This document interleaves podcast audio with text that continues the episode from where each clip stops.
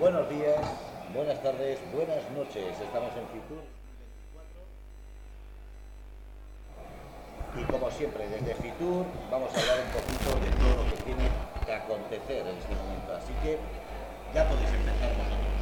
Pues buenos días a todos, estamos aquí en Radio Cómplices y en Magazine SLV emitiendo en directo para retransmitir las últimas noticias que hemos tenido y acontecimientos en la feria. Hoy ha sido un día bastante intenso, muy emocionante, ya que se han cruzado el presidente Pedro Sánchez junto con Feijó, el, presidente del Partido Popular. Ha estado también eh, la presidenta de la Comunidad de Madrid, eh, Isabel, Ayuso, Isabel Ayuso. Y bueno, vamos a dialogar un poco y a debatir cómo ha sido esta jornada. ¿Cómo la has visto tú esta mañana? Pero mi pregunta es, ¿qué, qué hace él aquí? Que no he visto ningún supermercado de frutas. Eh, hoy ha sido eh, una mañana muy intensa, como quiero comentaros, ha sido bastante, bueno, por no decir asombroso, la cantidad de escoltas que hoy ha tenido que llevar Pedro Sánchez, no nos dejaban acercarnos apenas a él, ha sido bastante intenso, se le ve bastante demacrado, además de bastante cansado. También tengo que decir, y que no es eh, porque yo no sea simpatizante de Pedro Sánchez, que es un señor que se le nota que le está castigando bastante el tema político, es un hombre al que se le nota que este gobierno que ha formado junto con todos los independentistas y proetarras bildureños eh, le está costando bastante caro. Y en el tema salud decir que está eh, hiper mega delgado, demacrado, y muy cansado. Además está bastante apático y reacio a acercarse a la gente, ya que supongo que debe de tener bastante miedo a recibir insultos. Es cierto que ha habido bastante control sobre el tema, eh, la gente ha sido bastante moderada y no ha recibido gritos eh, de insultos. No obstante, tampoco ha recibido ningún tipo de audación. Y bueno, básicamente decir que la Comunidad de Madrid se ha hecho una presentación de la, de la feria como tal, del stand de Madrid. Eh, ha sido bastante intensa, bastante interesante. Ayuso ha sido una presidenta muy cercana, como siempre. Ha dado un discurso bastante importante y un mensaje muy importante para la Comunidad de Madrid, como la llegada de la Fórmula 1, como el tema de la. Bueno, el tema de la implantación a grandes rasgos del tema turístico. Y bueno, eso sería un poco mi percepción así a grandes rasgos. Eh, ¿Tú quieres decir algo sobre estos días o esta mañana intensa? No, que a mí me interesa es um, que he visto las fotos, desgraciadamente no, no podía estar con vosotros, entonces mm, a mí el presidente ha dado una imagen que pensaba más que un presidente es un actor de alguna peli barata de Netflix de terror. ¿Por qué crees que es así la cosa? No es que sea un actor de peli de, terror. Creo básicamente que ha sido que este señor está muy castigado. Tengo bastantes oyentes que estoy escuchando aquí en el live, en directo también, que nos hacen bastantes preguntas. Un momento, lo estás tocando. No, no, no, me las toca. Ah, espera. Ahora. Eh, bueno, Básicamente hay gente que está comentando que sí, estaba la presidenta Ayuso, la Mataviejos. Desde aquí quiero decirle a la que lo acaba de escribir que creo que está un poco bastante equivocada. El Mataviejos podríamos decir que es Pablo Iglesias, dejar de intentar confundir la comunicación real y la información verídica, porque Ayuso no tenía el control en ese momento de la comunidad, porque así lo dijo el presidente Sánchez y le pasó las competencias a Pablo Iglesias.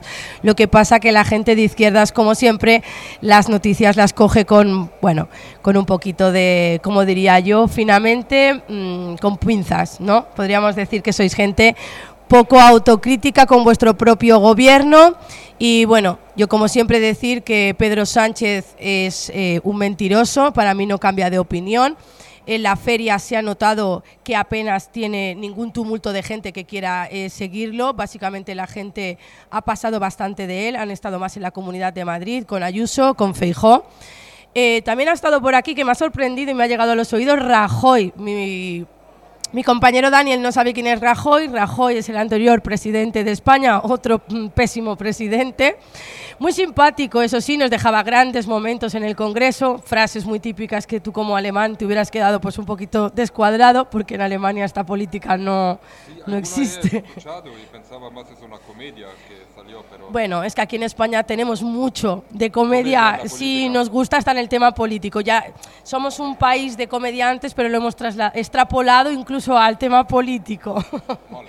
Oye, mira, aprovechando que estás aquí, ¿cómo has visto la reacción eh, de Pedro Sánchez cuando estuvo en la Unión Europea? Y eh, se enfrentó con un compañero del Partido Popular y además eh, alemán. ¿Cómo lo está viviendo Alemania esto? Porque aún después de casi un mes de la situación, es bien cierto que aún siguen las críticas eh, sobre nuestro presidente.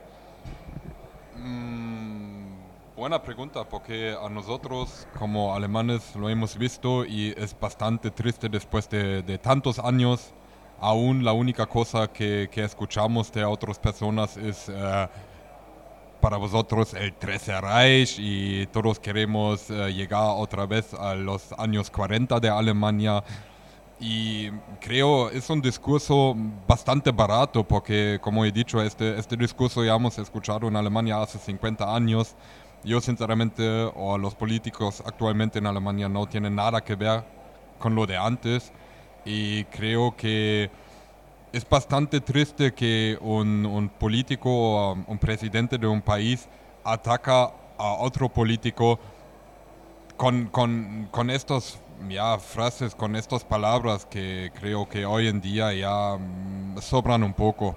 Bueno, yo para hacer un poco de puntualización sobre este tema me gustaría decir que evidentemente si Pedro Sánchez en, el, en, Europa usó eh, como, como para tono despectivo hacia vosotros la terminología siempre nazi, porque él siempre juega con la misma terminología hacia los alemanes, me gustaría recordarle a Pedro Sánchez que si casi, casi, si no más, es más parecido él al antiguo pintor que todos los eh, dirigentes actuales que hay en Alemania.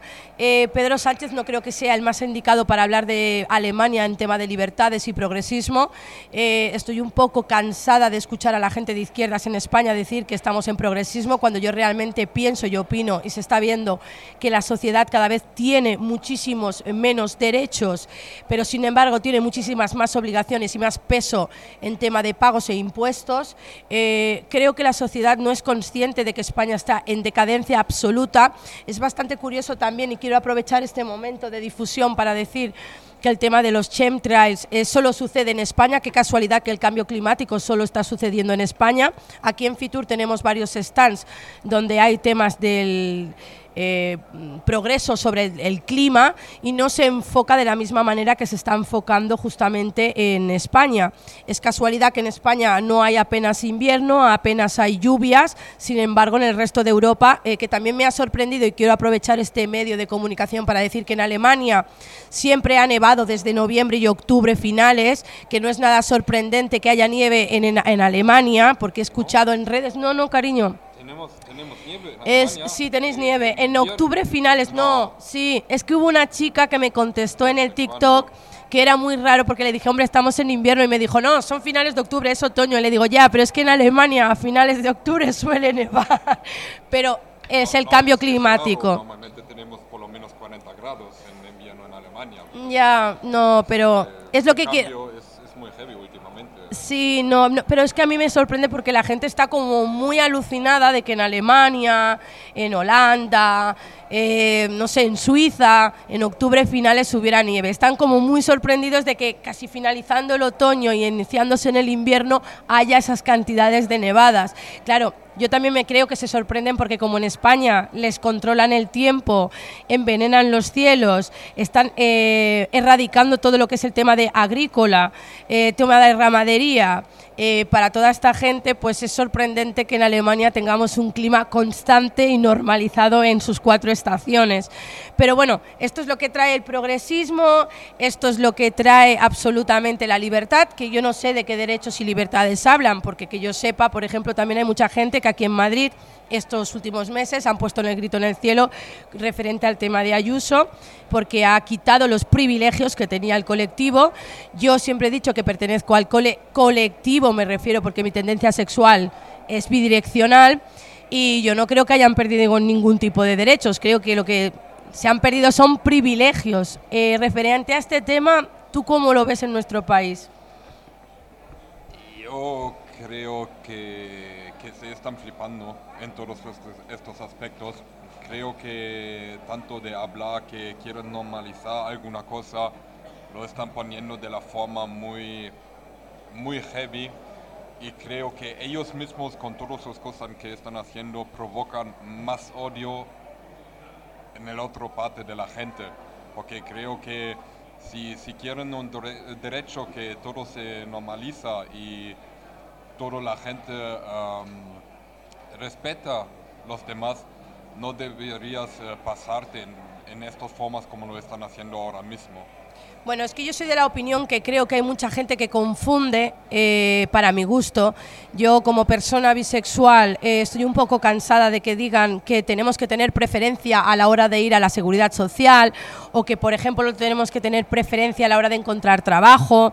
Yo creo que soy bisexual, no discapacitada. Entonces, claro, eh, yo cuando voy a una entrevista de trabajo no suelo decir qué tendencia sexual tengo porque creo que a la empresa no le importa con quién me levanto o con quién me acuesto, sino más bien qué productividad puedo darle a la empresa y qué eh, trabajo puedo desarrollar eh, correctamente y qué características y virtudes tengo para desempeñar esa función y ese trabajo. Entonces creo que aquí en España se están confundiendo terminologías con, derechos. Yo creo que en España hace muchísimos años que hay derechos. Las personas nos podemos casar con quien nos dé la gana, nos podemos acostar con quien nos dé la gana, podemos trabajar sin ningún tipo de problema, dependiendo de nuestra condición sexual. O sea, no entiendo eso, esas alarmas sociales dentro del colectivo extremista, porque para mí es un colectivo extremista, porque a mí no me representa ninguna bandera de colores. Yo todos los derechos que tenía que conseguir ya los conseguí. Y te quería preguntar si en Alemania hay subvenciones para las banderas de colores. ¿Cómo lo llevamos en Alemania el tema?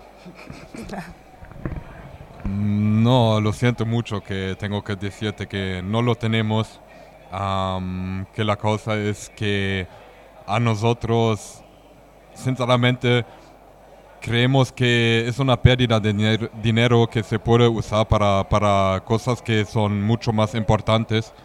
Y es que, es que quería decir antes, creo que ya estamos cada vez más, más distante de la realidad que hay y de las cosas que son importantes de verdad. Vale, muchísimas gracias. Te tienes que levantar, que te espera la mujer que quiere que la entrevistes en inglés. Cariño, por favor, tienes que ir a coger la información. Te están esperando allí. Sigo con Fernando y te esperamos hasta que vuelvas. Quiero que... Un besito en directo. Deberías eh, explicar a la gente, que es muy importante, explícales eh, dónde te has encontrado. Eh, me gusta la fruta. ah, Mira, un detalle muy, muy divertido y muy interesante. Muy, un detalle muy interesante, por favor, que sí que quiero decirlo. Esto es una anécdota que ha pasado. Eh, no, me voy a quedar en el otro lado. Espera, me gusta aquí. Me gusta aquí, me gusta aquí. Eh, chicos, os quiero decir que me he encontrado a Pedro Sánchez en el stand de Iberia. Ha sido brutal y os juro que tengo el vídeo y lo voy a subir en redes para que lo podáis ver. Pedro Sánchez Fernando. Fernando, Pedro Sánchez. ¿A que no adivináis dónde estaba? Estaba en el stand de Iberia. Sí, señores. Y diréis, hombre, tampoco es nada sorprendente estar en el stand de Iberia. Bueno, sorprendente sí, porque se ha puesto a jugar con las maquinitas del avión en el simulador de capitán. Y yo me he preguntado, hostia, ¿Será que está haciendo clases particulares para poder acceder al Falconetti libremente y a su libre disposición? ¿Cómo lo ves tú, Fernando? Bueno, la verdad es que ha sido sorprendente, primero, que se haya metido a esa, eh, ¿cómo se llama?, realidad virtual. Es algo que choca, que un presidente de gobierno se meta en un juego de esos, porque da mucho juego, precisamente, valga la redundancia. Eh, el que un presidente de gobierno que usa el Falcon cada vez que quiere, de repente se vea manejando en un juego un avión. Parece la situación de lo más inverosímil, eh, inverosímil, lo más sorprendente es lo que tememos cuando va a coger el mando y sobre todo qué ciudades va a sobrevolar porque puede que haya estampida. Pues yo creo que sobrevolará Mallorca, Tenerife, Las Palmas, no sé, cositas, todo lo que los ciudadanos pagamos con nuestros impuestos, que por cierto, desde aquí digo que aún no ha pasado la factura clara del año pasado de verano en costes de lo que nos ha costado. Hombre, más que esas, esas zonas, a mí me da miedo que coja el Falcon lo mismo que hizo, no sé si fue el año pasado o anteriores, que cogía para ir a conciertos y eso sí me preocupa, porque conciertos hay en todos lados. Y me asusta que esté por encima de nuestras cabezas un presidente si de verdad va a coger el avión. Bueno, puede que vaya a conciertos alternándolo con viajes a Marruecos para ver a sus grandes amigos, porque no se nos olvide que Pedro Sánchez tiene muy buena amistad, no con nuestro rey, no hombre, no por favor, con nuestro rey para nada, pero con Mohamed VI íntimos, son íntimos, sobre todo de la mujer, creo yo. Sí, a ver, a ver, yo es que me asusta lo que no sé. Es decir, esa amistad me pasa lo mismo que esas charlas que están teniendo PSOE independentistas o con Bildu. Lo que no sabemos es lo que me da miedo. ¿Qué ha hablado con Marruecos? ¿Qué ha hablado con el gobierno de Marruecos? ¿Qué ha hablado con el rey de Marruecos? Que no sepamos porque eh, que se esté oyendo que es un país laico y que se esté permitiendo eh, que vayan con el pañuelo por causa religiosa, es decir, o somos laicos o no somos laicos, que se esté diciendo que se debería conocer un poquito más el mundo musulmán, cuando precisamente el mundo musulmán es el que llega a un país, por en este caso España, y no se ha abierto, no he intentado conocerle a la tradición española, es un, es un medio eh, difícil de comprender. Primer punto, ¿no te parece bastante curioso que la gente votante de izquierdas, que hablan de progresismo y liberalismo, estén apoyando a un presidente que apoya y hace apología del culturalismo en el tema religioso islámico, que es la religión menos liberal que te puedas encontrar. Y muchos retractores me dirán, las monjas van tapadas, pero es que las monjas eh, no están casadas. Ellas sí podemos decir que lo eligen libremente. Eh, también quiero decir que es bastante curioso que los votantes de izquierdas apoyan este movimiento cuando a veces salen a las calles reivindicando sus derechos, enseñando los pechos a favor de, pero sin embargo luego no reivindican en estos países la libertad real de la falta de carencia de libertad de estas mujeres en esos países. Eso es algo que me choca, es una contradicción, es decir, intentamos ser un país multicultural. ¿Pero qué significa? Que España está perdiendo sus tradiciones y su cultura y estamos aceptando tradiciones y vamos a ir, para que la gente no diga que es solo racismo musulmán, por ejemplo, a mí una cosa que me choca mucho es que cada día las radios dan más música sudamericana. Lo aceptamos como normal, pero no nos damos cuenta de que nos están invadiendo de esa, de esa manera musical y quitando la autonomía musical que teníamos. Ahora vamos al concepto de hablar somos muy modernos porque empezamos a hablar como se habla en Sudamérica. Mi laptop, eh, qué madre. A ver, otra palabra que me viene a la cabeza. papito. Papito. Papito, mamacita. Entonces, lo aceptamos como eh, algo simpático, algo normal, y no nos damos cuenta que estamos perdiendo nuestra cultura. Pero es que eh, partiendo de la base que el partido que está gobernando actualmente en los últimos años en conjunto de esta gente, que por cierto también deberíamos de tocar el tema de la actriz eh, vasca, que aprovechando que tú eres vasco y quiero que los espectadores sepan que eres del País Vasco. Sí, soy vasco. Entonces, ¿qué te parece a ti la repercusión mediática que ha tenido una actriz que están hablando de que eso es libertad de expresión cuando yo considero que una cosa es que todos tengamos derecho a opinar sobre un presidente, sobre un alto cargo público, sobre unas actuaciones, pero para mí Bildu en las listas a día de hoy tiene gente manchada las manos de sangre y hay gente que me ha llegado a decir que no asesinó, pero es que por el mero hecho de haber apoyado a esas personas, haberles dado información y haber secuestrado, ostras, me parece como si poco, eso sí es terrorismo. Entonces, ¿cómo ves el tema de la actriz actualmente? A ver, vamos a empezar primero por un término, apología de terrorismo. Es un término legal que se ha usado para enjuiciar a más de una persona, incluso, me acuerdo ahora mismo, grupos musicales que saliendo de Euskadi estaban vetados por apología eh, terrorista. Eh, después, vamos a lo de la actriz. A mí me parece muy bien la libertad de expresión, que diga lo que quiera siempre que sea dentro de la legalidad. Lo que no me parece bien es que use ese medio de ser famosa, entre comillas, de ser conocida, para hacer una reivindicación así. Hazla en privado y me parece bien. Lo que no me parece bien es que uses al mundo de la cultura que la ha dejado al ras del suelo. Pero ¿no te parece bastante triste que estamos hablando de progreso y de libertad y realmente se está tratando con, con,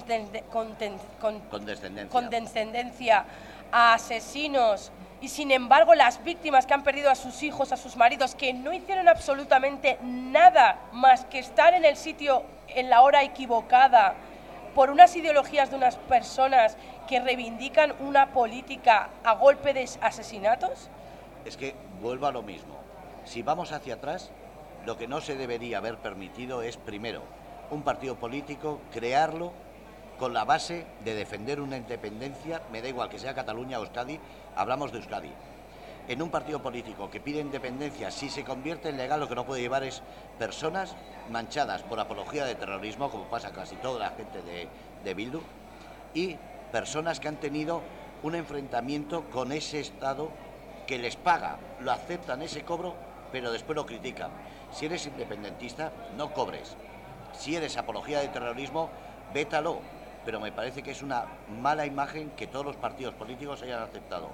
Un, partido político que dicen que es legal con personas que no son legales. Es como si yo ahora mismo formo un partido político y contrato ladrones.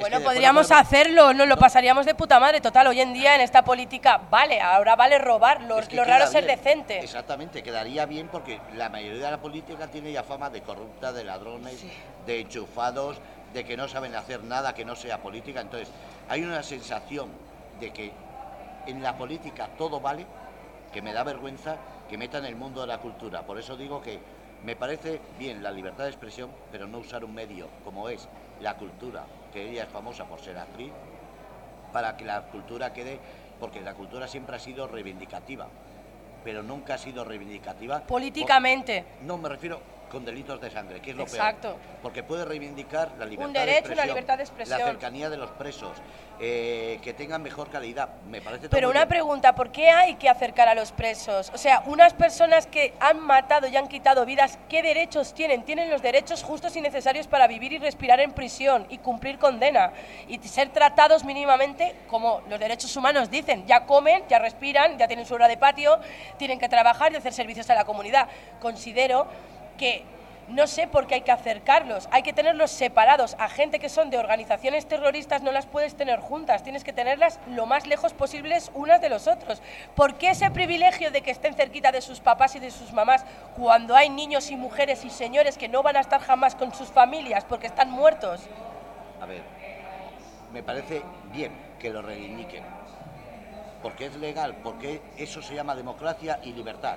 Lo que no me parece bien es que esa democracia y libertad se use solamente para pedir que se acerquen los presos cuando yo, que conozco de primera mano gente que después de 20 años de su atentado todavía no ha tenido una resolución, ni siquiera una investigación, entonces me parece bien que reivindiquen, pero entonces la otra parte que le den lo mismo, es decir, si tú tienes derecho a reivindicar, las víctimas del terrorismo tienen que tener derecho.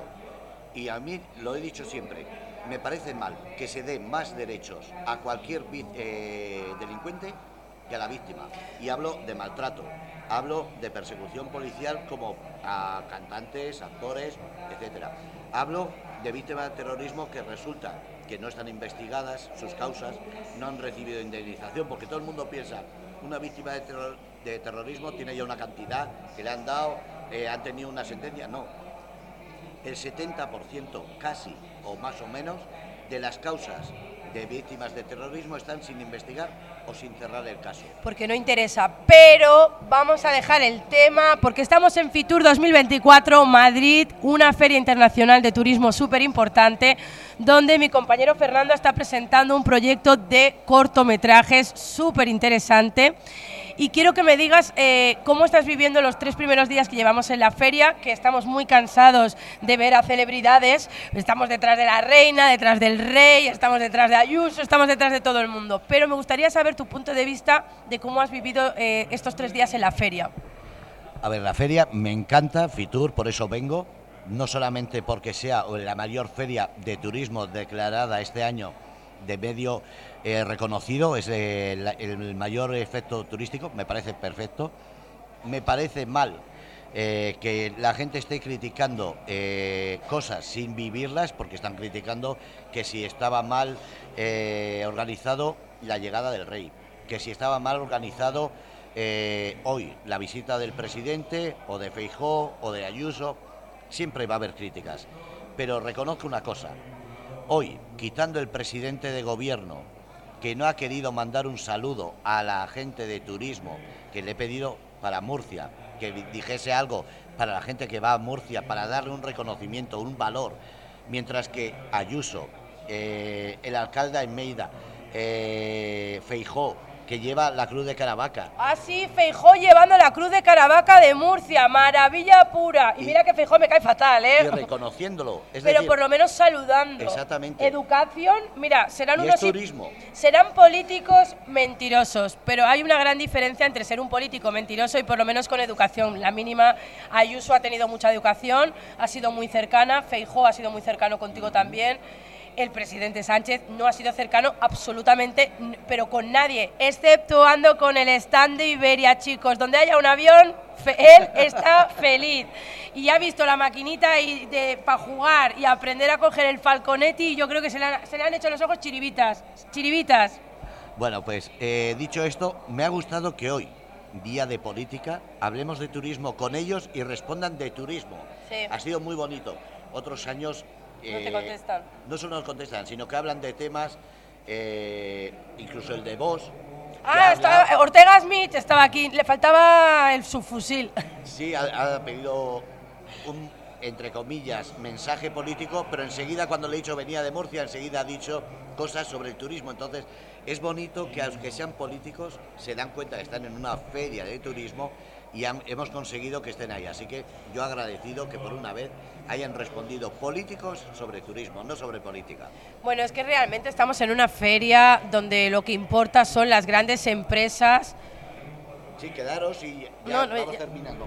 Bueno, eh, Vale, estamos en la feria de Fitur, como estaba diciendo, eh, aquí lo que importa no es el tema político exactamente hoy, sino dar difusión a esta semana que está siendo bastante bonita. Estamos haciendo muchísimos contactos. También quiero aprovechar, ya que estoy otra vez aquí de vuelta con el sexy y el presidente real de la Fundación Badevich, que es el capitalista principal, que es mi marido, al que le agradezco enormemente el apoyo que siempre tiene en todos mis proyectos tanto sean periodísticos como en la Feria de Fitur o el tema de la Fundación. Estamos haciendo también contactos eh, para la Fundación para poder ayudar a esos hombres víctimas de denuncias falsas, poder ayudar realmente a esas mujeres víctimas de violencia eh, y no están siendo protegidas realmente y sobre todo, y lo más importante, la Fundación está preparando y ayudando sobre todo a esos niños que tienen derecho a tener a sus padres y a sus madres con ellos, porque no solo las madres tenemos derechos sobre nuestros hijos, sino también nuestros padres y nuestros maridos sobre sus hijos. Yo aquí tengo a mi marido, mi marido es una gran persona. Eh, mucha gente pensará, sí, claro, lo dices porque estás con él. No, eh, yo estoy separada por dos veces. Tengo un ex marido, desgraciadamente, que no puedo decir lo mismo, pero el segundo ex marido es un hombre maravilloso, al igual que mi último marido, y espero que seas el último, cariño son grandes padres y creo que los hijos tienen derecho a estar con sus padres y decidir ellos con quién quieren estar en el caso hipotético de que sus padres no sean o sus madres oportunos para ellos. Es cierto que las madres y los padres tenemos que contemplar el vigilar que una de las dos partes no haga daño a nuestros hijos, pero en quitando esas excepciones, todos los padres no son malos padres y no todas las madres somos grandes madres. Al final se trata de personas, no guerra de sexos, que algún día deberíamos de tener un debate bastante interesante donde realmente no existe la violencia de género, sino que existe la violencia sobre las personas. Eh, hay mujeres buenas y hombres malos y, hombres buenos y hombres malos. Entonces, definición total, hay personas buenas y personas malas, pero las mujeres y muchos hombres tienden a meter a sus hijos en unos conflictos que no se deberían de meter. Lo que queda en cosa de mayores es de mayores y los niños deberían de estar alejados de todo esto. Quiero también decir que la fundación eh, está creciendo más de lo esperado muy rápidamente. Eh, en breve, después de Fitur, eh, diré cuándo es la próxima manifestación para la lucha de la igualdad real entre padres e hijos. Y cuando digo padres, pongo a las madres y a los padres, porque yo no voy a entrar en el discurso de la demagogia de terminologías de lenguaje inclusivo. O sea, padres ya entra papá y mamá. Entonces, desde aquí me gustaría deciros que por favor todas las personas que queráis contactar con la fundación me escribáis por privado, me dejéis vuestros teléfonos para ser voluntarios. No pido dinero jamás, no necesito dinero. Voluntariado significa poder ayudar en muchísimas cosas a la fundación el que quiera dar una donación, bienvenida sea, pero no es nuestro estilo. Yo y mi marido ya buscamos cómo subvencionarnos y autosubvencionarnos, porque no somos una fundación que cobre subvenciones del Estado, ni español, ni alemán, ni de ningún tipo internacional. Y mm, yo por mi parte quiero decir que estoy muy agradecida a todas las personas que me siguen desde hace muchísimo tiempo. También quiero decir que yo no soy absolutamente, porque tengo muchas críticas últimamente de que me creo que soy alguien importante, absolutamente. Soy un ser humano con muchísimos defectos y muchísimas virtudes que considero que tengo. Eh, he aceptado todas las partes negativas que yo puedo eh, puedo tener o he podido tener. Intento mejorar cada día como persona. No siento que yo sea nadie importante, pero sí soy importante en la parte que yo creo que lo soy, que es mi familia, que es lo que me importa, la gente que me quiere y me quiere conocer y se ha molestado en saber de mí un poco. Y cariño, quiero decir públicamente que te quiero muchísimo, que muchísimas gracias por todo. A Fernando también le quiero agradecer la oportunidad de que vengamos a Fitur con la Fundación y como reportera oficial de los programas de SLV, Megacin y Radio Cómplices, Impacto España, porque somos varios medios que estamos aquí. Y no sé si quieres decir algo más, porque yo es que llevo todo el día hablando y me estoy quedando sin voz. Pues por mi parte también muchísimas gracias en apoyarnos en apoyarnos en nuestra lucha y en apoyarnos de que ojalá en un futuro todo que, que debería ser normal es otra vez normal que los niños tienen a las personas que necesitan y en primera línea son mamá y papá. Muchas gracias. Pues chicos, eh, os tengo que dejar porque tengo que ir a comer, luego tengo que ir a hacer varias entrevistas por los pabellones, eh, volveremos a hacer un directo en otro programa. Salva, ay Fernando, despídete de la gente. Mañana sorpresa, hablaremos de esos cortos que por fin, además hoy hemos tenido la visita de un director de cine, de su actor principal, Julio Arnau. El director se llama Tuti, la película se llama La Fuga y mañana hablaremos de esa presentación de los cortos. Estar pendientes. Besitos. Chicos, me voy a comer, que tengo mucha hambre.